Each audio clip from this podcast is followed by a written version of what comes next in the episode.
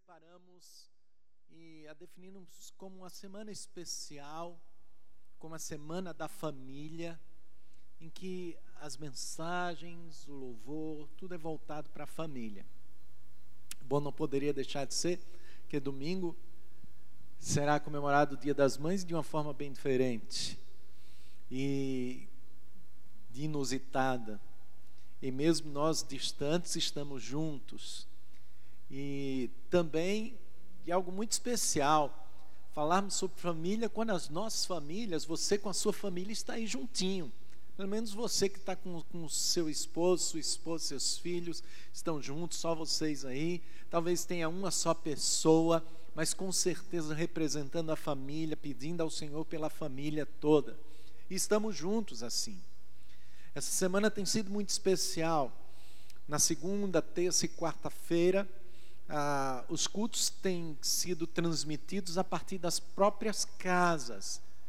E na quinta, hoje, nós fazemos assim como sempre fazemos, todas as quintas-feiras. Amanhã teremos também mais uma noite especial, depois nós vamos falar sobre amanhã e quem estará pregando e quem estará ministrando o louvor e interagindo com cada um de casa. E hoje, Deus colocou algo no nosso coração para nós tratarmos nesse tempo de família com o tema O que fazer diante do sofrimento. E nós estaremos já já lendo um texto bíblico. E esse texto bíblico fala, conta a história do profeta Eliseu conta a história do profeta Eliseu e que ele passava em Sunem. E sempre que ele passava por essa região para para ir aonde ele morava, aquela que era no Monte Carmelo, com o seu discípulo Geazi, sempre passava na frente de uma casa de uma mulher, como diz a Bíblia, uma mulher rica, de posses, com seu marido. E sempre que ele passava lá, essa mulher dizia assim: Esse homem é um homem de Deus. E falou para o seu marido, e eles convidaram, e ele passou, toda vez que passava por ali, ele passou a frequentar a casa dessa família. E decidiram construir um quarto em cima, com uma cama, uma mesa, uma cadeira, para que o profeta, sempre que passasse por ali, ele pudesse não só tomar as refeições como ele estava andando, mas também de ele poder descansar. E ele se sentiu tão acolhido e tão abençoado por aquela família, que ele perguntou ao seu servo: fale com a, a mulher sunamita e pergunte a ela se ela não quer algo que nós poderíamos retribuir. E pediu que a chamasse, e ela chegou, e ele perguntou: Você não quer que a gente faça alguma coisa por você? Interceda ao rei, interceda lá junto aos governantes. Ela disse: Não, eu estou muito bem no meio da minha gente. E ela saiu ele perguntou: Geazi, será que não tem alguma forma de nós abençoarmos ou retribuirmos a bênção que ela está fazendo conosco? Dali até Carmelo são 30 quilômetros, então imagina ele chegando, vindo de outras regiões, parando ali, comendo, tomando uma refeição, descansando, dormindo e partindo no outro dia para a sua casa, nessas idas e vindas como profeta de Israel. E Geazi disse: Eles não têm filho. Ela era uma mulher jovem, mas o seu esposo já era muito idoso, algo que era muito comum naquela época naquela região. E o profeta Eliseu chama a mulher e diz assim: Você vai ter um filho. E ela diz: Não, não, não iluda sua serva, eu estou muito bem. Ele diz: Não, daqui a um ano você vai engravidar e dará um luz um filho. E foi o que aconteceu. E eu quero que você abra a sua Bíblia no segundo livro de Reis, capítulo 4, versículo 18 ao 37. E diz assim a palavra de Deus: O menino cresceu e certo dia foi encontrar-se com seu pai, que estava com os ceifeiros. De repente, ele começou a chamar o pai, gritando: Ai, minha cabeça! Ai, minha cabeça! O pai disse a um servo: Leve-o para a mãe dele. O servo pegou e o levou à mãe. O menino ficou no colo dela até o meio-dia e morreu. Ela subiu ao quarto do homem de Deus, deitou o menino na cama, saiu e fechou a porta. Ela chamou o marido e disse: Preciso de um servo e de uma jumenta para ir falar com o homem de Deus. Vou e volto logo. Ele perguntou: Mas por que hoje? Não é lua nova nem sábado? Ela respondeu: Não se preocupe. Ela mandou selar a jumenta e disse ao servo: Vamos rápido, só pare quando eu mandar. Assim ela partiu para encontrar-se com o homem de Deus no Monte Carmelo.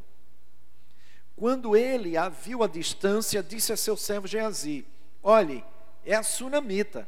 Corra ao seu encontro e pergunte a ela: Está tudo bem com você? Tudo bem com seu marido e com seu filho? Ela respondeu a Geazi: Está tudo bem. Ao encontrar o homem de Deus no monte, ela se abraçou aos seus pés.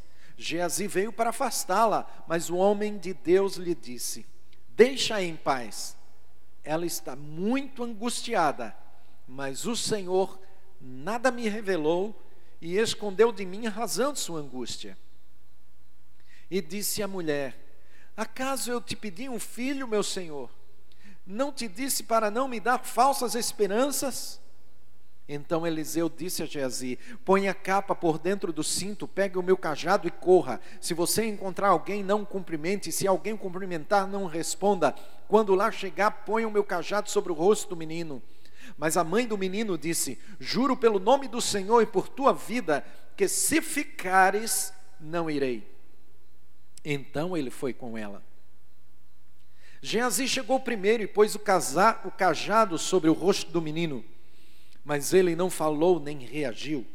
Então Geazi voltou para encontrar-se com Eliseu e lhe disse: O menino não voltou a si. Quando Eliseu chegou à casa, lá estava o menino, morto, estendido na cama. Ele entrou, fechou a porta e orou ao Senhor. Depois deitou-se sobre o menino, boca a boca, olhos com olhos, mão com mãos. E enquanto se debruçava sobre ele, o corpo do menino ia se aquecendo. Eliseu levantou-se e começou a andar pelo quarto. Depois subiu na cama e debruçou-se mais uma vez sobre ele. O menino espirrou sete vezes e abriu os olhos. Eliseu chamou Geazi e o mandou chamar a sunamita. E ele obedeceu. Quando ela chegou, Eliseu disse: Pegue o seu filho. Ela entrou, prostrou-se aos seus pés, curvando-se até o chão. Então pegou o filho e saiu. Vamos orar mais uma vez? Senhor nosso Deus, nós queremos te agradecer por esse tempo de louvor, de adoração, de oração, de clamor a Deus. E nós queremos também te pedir que tu fales ao nosso coração através da tua palavra. Senhor, capta cada coração e cada mente dos irmãos e irmãs que estão em casa agora. Possa concentrar-se na tua palavra e o que tu tens para cada um. Fala conosco, em nome do Senhor Jesus. Amém. Está tudo bem? Engraçado que é justamente um, uma pergunta que o profeta pede para o seu servo fazer a, aquela mulher sunamita. E a resposta dela é: está tudo bem. E normalmente essa é a nossa resposta diante das pessoas. Muitas vezes perguntamos para as pessoas, mesmo sabendo que as pessoas estão passando por alguma necessidade, ou algum problema, alguma enfermidade. E eu creio que você já, já, já aconteceu isso com você, de você perguntar, mesmo sabendo de alguém que está passando por necessidade, algum problema de saúde, e você perguntar, e aí, está tudo bem? E a pessoa dizer, está tudo bem e você se constranger por não falar e, e não entrar bem dentro do assunto, porque a gente imagina, não, talvez ela não queira ou a pessoa não queira entrar no assunto. Quem sabe isso não tenha ocorrido exatamente com você, de pessoas perguntarem a você: está tudo bem? E aí, tudo bem? A gente sempre fala assim, né? Oi, Fulano, tudo bem? E a nossa resposta é: tudo bem. E muitas vezes não está nada bem.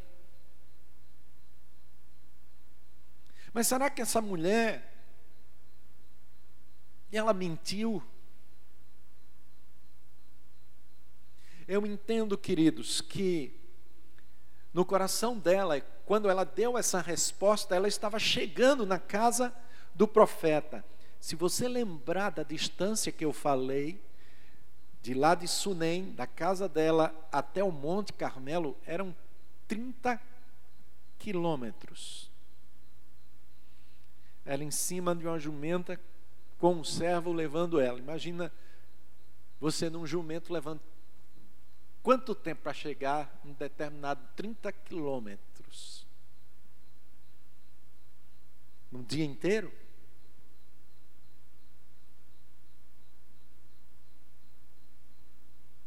A questão é que no coração dela havia um conflito. Conflito interno. De confiança, está tudo bem. Mas o seu único filho, o filho que foi profetizado, estava morto. Não estava tudo bem no seu coração. E havia um conflito interno de confiança e dor. De perspectiva e sofrimento. E é exatamente isso que em poucos minutos eu queria trazer. Diante do sofrimento, qual deve ser a nossa atitude? A minha atitude e a sua atitude.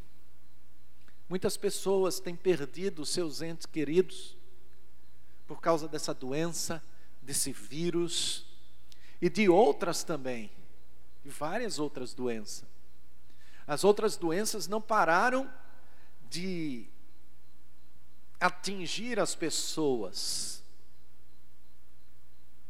O vírus não disse assim: todas as doenças parem, porque agora sou eu que vou agir. Não. Ainda há pessoas morrendo do coração, pessoas morrendo por conta de diabetes, de um infarto, e de tantas outras coisas, de atropelamento, de assassinato, de fome, de tantas outras coisas. Mas esse vírus assusta o mundo inteiro. E não conseguimos ver as outras coisas que está acontecendo, porque ele tomou conta do nosso dia a dia. E assusta e muito, e amedronta e muito, muita gente.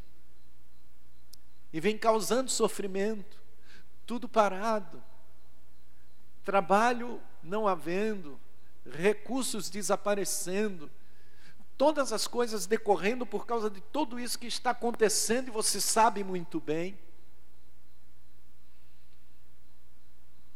Mas o que fazer diante do sofrimento. E a primeira coisa que eu quero dizer para você é não se deixe levar pelo sofrimento. Não se deixe sucumbir pela dor do sofrimento. A palavra é reaja. Reaja. Não se deixe levar pela depressão, pela aflição. Não se deixe vencer pelos problemas, pelas dificuldades. Reaja diante da situação. Acompanhe comigo. No versículo 21, diz assim: depois que o menino havia falecido, diz assim: ela subiu ao quarto do homem de Deus, deitou o menino na cama, saiu e fechou a porta. Queridos, isso tem um, um, uma aplicação muito forte para nós. Porque se fosse com um de nós, talvez nós entraríamos naquele quarto, levando o nosso filho, colocaríamos em cima da cama, mas não sairíamos do quarto. Quantas pessoas têm se fechado dentro do seu quarto, têm se fechado em si mesmo, sofrendo, se deixando abater, deixando que a escuridão, que o sofrimento, que a dor domine completamente, fica apenas lamentando, fica apenas chorando. Eu entendo a dor, eu entendo o sofrimento, sei o que é perder pessoas Sei o que é ver pessoas morrendo nos meus braços. Eu sei o que é isso.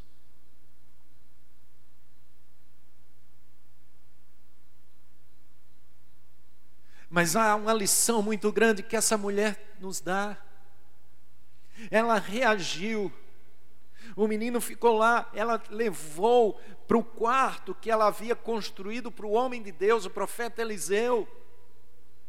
E ela coloca o menino lá, mas ela não fica lá, ela reage, ela tenta fazer alguma coisa. Escute meu irmão, escute minha irmã, saia do seu problema, não deixe que ele tome conta de você, reaja, saia do quarto, saia da caverna, Saia de dentro desse sofrimento todo.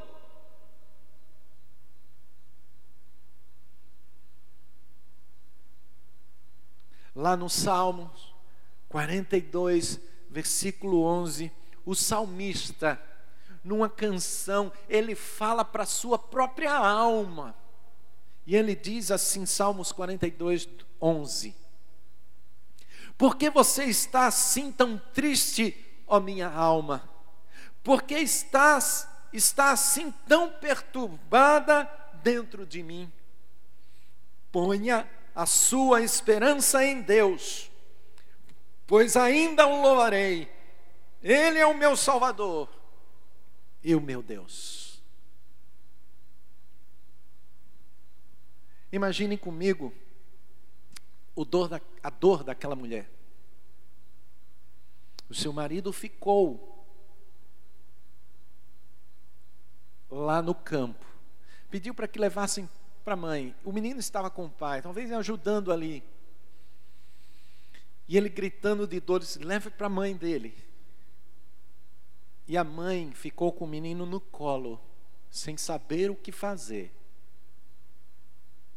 até o menino falecer. Imagine a dor da mãe. Alguém que não podia ter filhos, ou por causa dela, ou por causa do marido que era velho. A Bíblia não diz, só diz que não tinham filhos. E o profeta disse: Você vai ter um menino.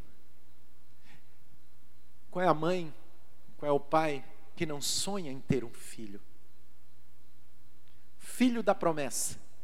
Nós sempre falamos assim. Ele é o filho da promessa, porque foi prometido. E agora aquele grande presente, aquele filho amado, fruto da família, se foi. Conheço muita gente que passou anos, anos em profunda depressão porque perdeu filhos. Não é fácil, a dor é grande, o sofrimento toma conta de nós mas reaja diante da dor, diante do sofrimento. Passamos o luto, sim, enfrentamos a dor, tem que enfrentar a dor. tem que reagir. Não se deixe levar pelo sofrimento. Reaja. Foi exatamente o que aquela mulher fez. Portanto, porque está assim abatido a minha alma? Porque te perturbas dentro de mim? Reaja. Em segundo lugar, o que fazer diante do sofrimento? Olhe para mim. Não se desespere. Muita gente entra em desespero quando diante do sofrimento. Quando o sofrimento bate a porta, quando a dor bate a porta, perdeu o emprego. Quantos empresários não estão desesperados porque veem os seus negócios se acabando por causa dessa pandemia. Muitos estão fechando suas lojas porque não tem como pagar a funcionários, porque não vendem. Vi mês passado uma reportagem de um empresário que depois de demitir todos os seus funcionários, que não tem mais o que fazer, se enforcou. Não se desespere diante do sofrimento. A Bíblia diz que, que eu e você, nós podemos chorar, nós podemos lamentar, mas não se desesperar quando a situação vier ou piorar. Muito pelo contrário, tenha esperança. O contrário do desespero é esperança. Eu e você, nós temos esperança.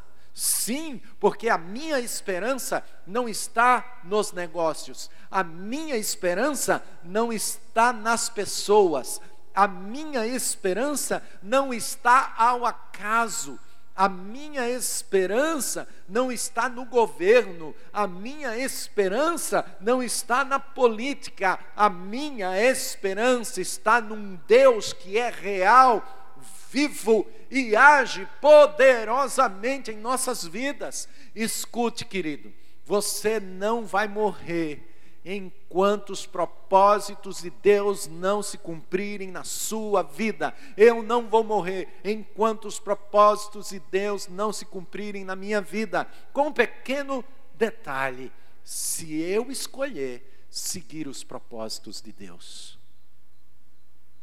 Não se desespere. Veja, 2 Reis 4, versículos 22 e 23, olha que o texto diz a respeito da mulher. Ela chamou o marido e disse: Preciso de um servo e de uma jumenta para ir falar com o homem de Deus. Vou e volto logo. Ele perguntou: Mas por que hoje? Não é lua nova, nem sábado? Ela respondeu: Não se preocupem ah, irmãos, eu vejo nessa mulher um misto de dor, mas de esperança. Um misto de sofrimento, mas de fé. Exatamente assim. Porque nós sofremos, nós nos entristecemos, nós nos magoamos, nós ficamos chateados. É do ser humano, são sentimentos.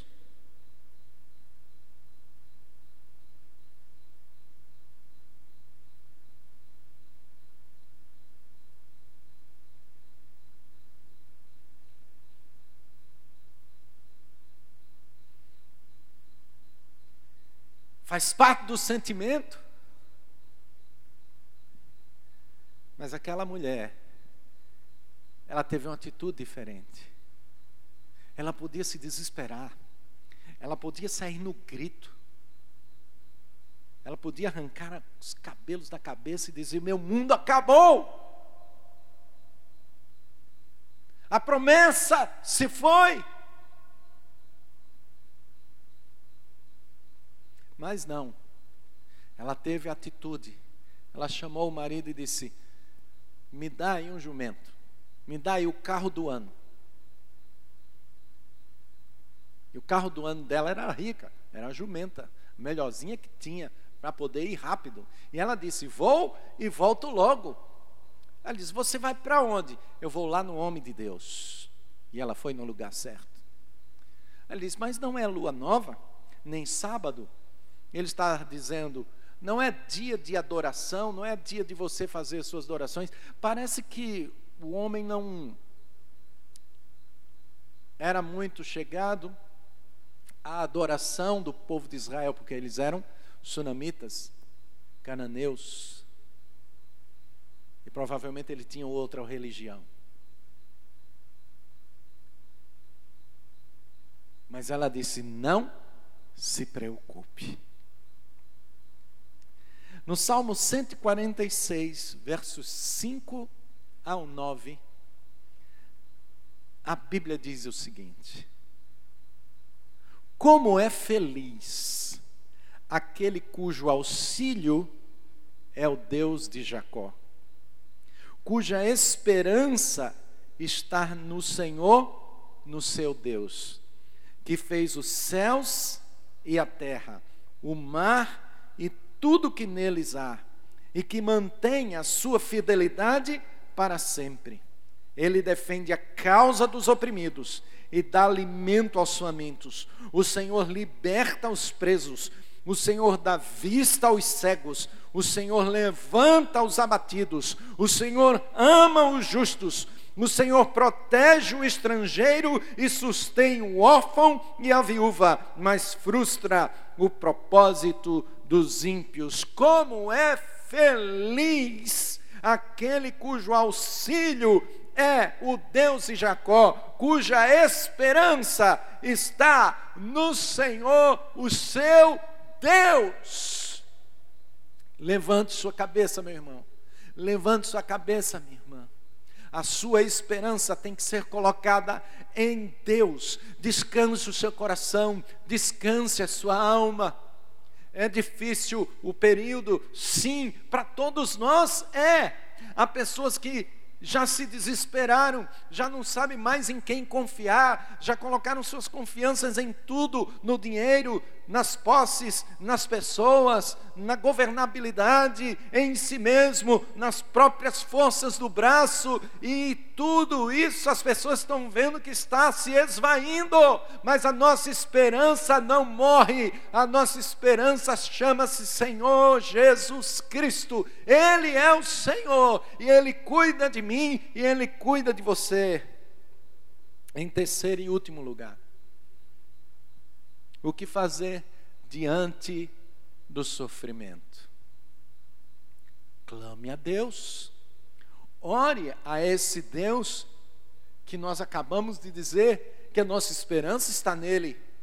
Ele tem todos os recursos, ele tem as respostas, ele sabe todas as coisas.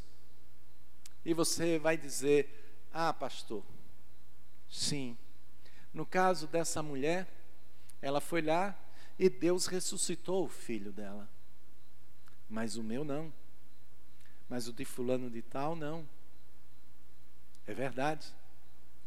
E a Bíblia diz que todas as coisas cooperam para o bem daqueles que amam a Deus, daqueles que são chamados segundo o seu propósito. E há tempo para tudo, debaixo do sol.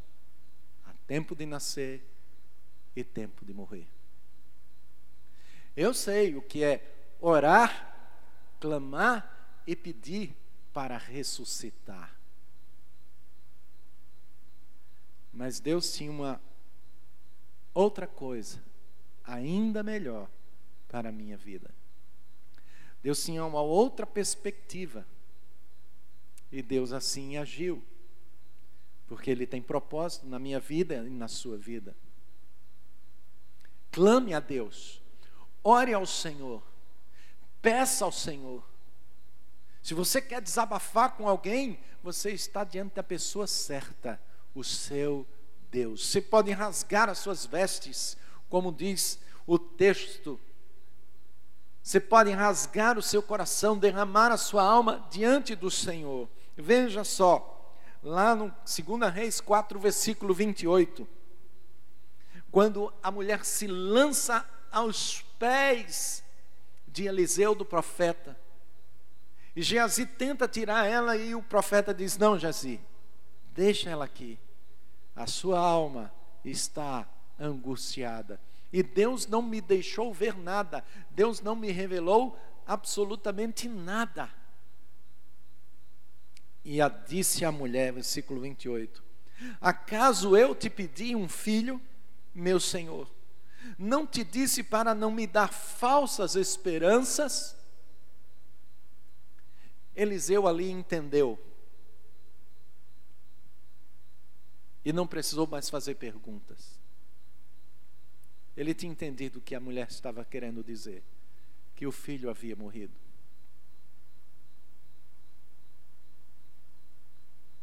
Muitas vezes, na hora do desespero, na hora de algum problema e que nós estamos fazendo,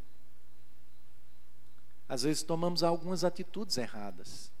Falamos para pessoas erradas, procuramos pessoas erradas, procuramos situações para resolver o que nós estamos vivendo e se torna ainda pior.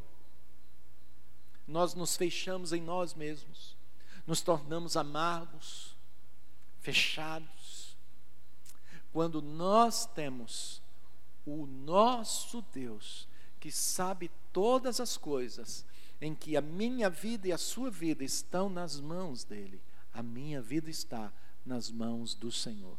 Ele é o meu Deus. Ele é quem guia a minha vida. Ele é quem conduz a minha vida. E é nele que eu descanso. E olha o que a Bíblia diz, lá na primeira carta de Pedro, capítulo 5, versículo 7. Lancem sobre ele toda a sua ansiedade porque Ele tem cuidado de vocês. Lancem sobre Ele toda a sua ansiedade, porque Ele tem cuidado de vocês. Presta atenção nesse texto.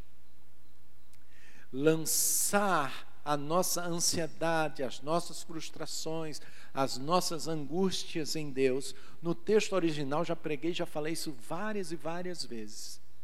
O sentido é de você pegar uma pedra e lançar com muita força, se livrando dela e jogando nas mãos de Deus. É esse o sentido de você pegar a sua dor, de você pegar o seu sofrimento, de você pegar a sua aflição e de você lançar nas mãos de Deus, porque Ele tem cuidado de você. Às vezes nós não percebemos o cuidado de Deus porque os nossos olhos ficam voltados para as circunstâncias. Deus age nas nossas vidas, nós louvamos o Senhor, nós damos testemunho disso, mas logo que acontece alguma dificuldade, alguma luta, algum problema, está aí o Covid-19, nós murmuramos, nós reclamamos, nós murchamos, nós nos desesperamos, e cadê Deus que você já testemunhou, que fez milagres, que agiu na sua vida? Ele não continua sendo o mesmo. Lance sobre ele toda a vossa ansiedade, porque ele tem cuidado de vocês. E aí o outro texto, do Salmo 46, verso 1, e diz: Deus é o nosso refúgio e fortaleza, socorro bem presente nas tribulações. Deus é o meu refúgio, Deus é a minha fortaleza, o socorro, o auxílio bem presente ou sempre presente nas adversidades, na tribulação, diante das aflições. Querido e querida, Deus pode curar, Deus pode restaurar, sim. Deus pode transformar, Deus pode salvar no ato ou no processo, mas Deus faz. Ele levanta o abatido e ele dá forças ao que não tem nenhuma força. Acompanhe agora comigo o texto. 2 Reis, capítulo 4, versículos 32 ao 37. E diz assim a palavra do Senhor: que Eliseu foi com ela, ela não iria se ele não fosse com ela. E Eliseu foi, e diz assim o texto: quando Eliseu chegou à casa, lá estava um menino morto, estendido na cama. Ele entrou, fechou a porta e orou ao Senhor. Depois deitou-se sobre o menino, boca com boca, olhos com olhos, mãos com mãos. Enquanto se debruçava sobre ele, o corpo do menino ia se aquecendo. Eliseu se levantou e começou a andar pelo quarto. E eu entendo que ali ele estava orando ao Senhor. E tentando entender o porquê de tudo aquilo. Mas ele creu. E Deus tinha um propósito com isso. Depois subiu na cama e debruçou-se mais uma vez sobre o menino. O menino espirrou sete vezes e abriu os olhos. Eliseu chamou Geazi e o mandou chamar a sunamita. E ele obedeceu. Quando ela chegou, Eliseu disse: Pega o seu filho. Ela entrou, prostrou-se aos seus pés, curvando-se até o chão. Então pegou o menino e saiu. E eu vejo na atitude dessa mulher uma atitude de profunda gratidão. Porque aquilo que Deus prometeu estava em Suas mãos. Foi restabelecido, foi recuperado, foi restaurado, foi refeito, ressuscitou. Irmãos, eu tenho falado, muitos pastores, muitos estudiosos, muitos filósofos, muitos, muitos, muitos por aí concordam que depois que essa pandemia realmente passar, depois que as coisas voltarem a caminhar mais rapidamente, o mundo já não será mais o mesmo. Nós não voltaremos ali para o início de fevereiro. O normal será outro normal, será diferente. A mulher, depois que aconteceu, teve o seu filho de volta, mas ela não era mais a mesma. Ela tinha identificado o profeta Eliseu como um homem de Deus. Ela viu o profeta profetizar mas tudo isso poderia ter sido na cabeça dela e no coração dela. É, ele profetizou, mas pode ter sido coincidência. Ele é um homem de Deus, mas é para o povo dele. Ah, não sei se realmente esse Deus existe ou não existe.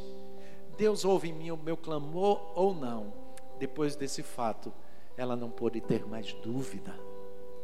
E com certeza a sua vida e o seu relacionamento com Deus foi completamente diferente.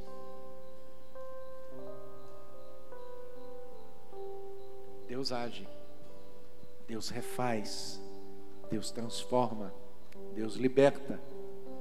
Diante do sofrimento, reaja. Diante do sofrimento, tenha esperança. Diante do sofrimento, clame, busque, confie, tenha fé em Deus. Isaías 40, versos 29 e 31 diz: ele fortalece o cansado e dá grande vigor ao que está sem forças. Até os jovens se cansam e ficam exaustos. E os moços tropeçam e caem. Mas aqueles que esperam no Senhor renovam as suas forças. Voam alto como águias, correm e não ficam exaustos, andam e não se cansam. Esse é o meu Deus. E antes do grupo está ministrando a canção ao Senhor e também ao seu coração. Eu quero orar. E orar com você. Aonde está a sua esperança? Aonde está a sua confiança? Aonde está a sua dependência? Ore comigo agora. Você pode fechar os seus olhos aí onde você está, sentado, deitado, em pé ou de joelhos. Provavelmente algumas pessoas estão se ajoelhando agora para falar com Deus. E eu vou me ajoelhar juntamente com você para nós orarmos ao Senhor. Ore comigo agora. Senhor nosso Deus, nós queremos orar a Ti. E ó Deus, e nós queremos declarar a Ti que não é o sofrimento, que não é a dor, que não é a pandemia, que não é que não são as circunstâncias que vai determinar a minha vida, que vai dirigir a minha vida, porque a minha vida, a vida do meu irmão, da minha irmã, está em tuas mãos e não nas mãos de um vírus, não nas mãos do governo, não nas mãos das circunstâncias, não nas mãos da empresa, não nas mãos de um patrão. A minha vida está em tuas mãos e eu confio em ti.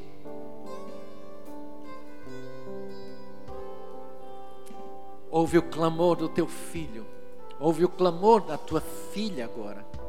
Quantos pedidos de oração nessa noite. E ó Deus, nós queremos juntamente com cada irmão e cada irmã, colocar cada oração diante de ti e pedir: Deus, olha para ele, olha para ela, estende a tua mão e faz a tua vontade, Senhor, porque a tua vontade ela é boa, a tua vontade ela é perfeita, a tua vontade ela é agradável. Muitas vezes nós não entendemos, nós não entendemos a situação, nós, nós não entendemos pelo que estamos passando, mas Senhor, nós colocamos o nosso lar diante de Ti, Senhor, nós colocamos a nossa família diante de Ti. Senhor, nós colocamos o nosso cônjuge diante de Ti, os nossos filhos, os nossos pais diante de Ti. Deus, cuida, Senhor, protege, Senhor, livra, age poderosamente, cura, transforma, Senhor, salva, salva, salva, Pai.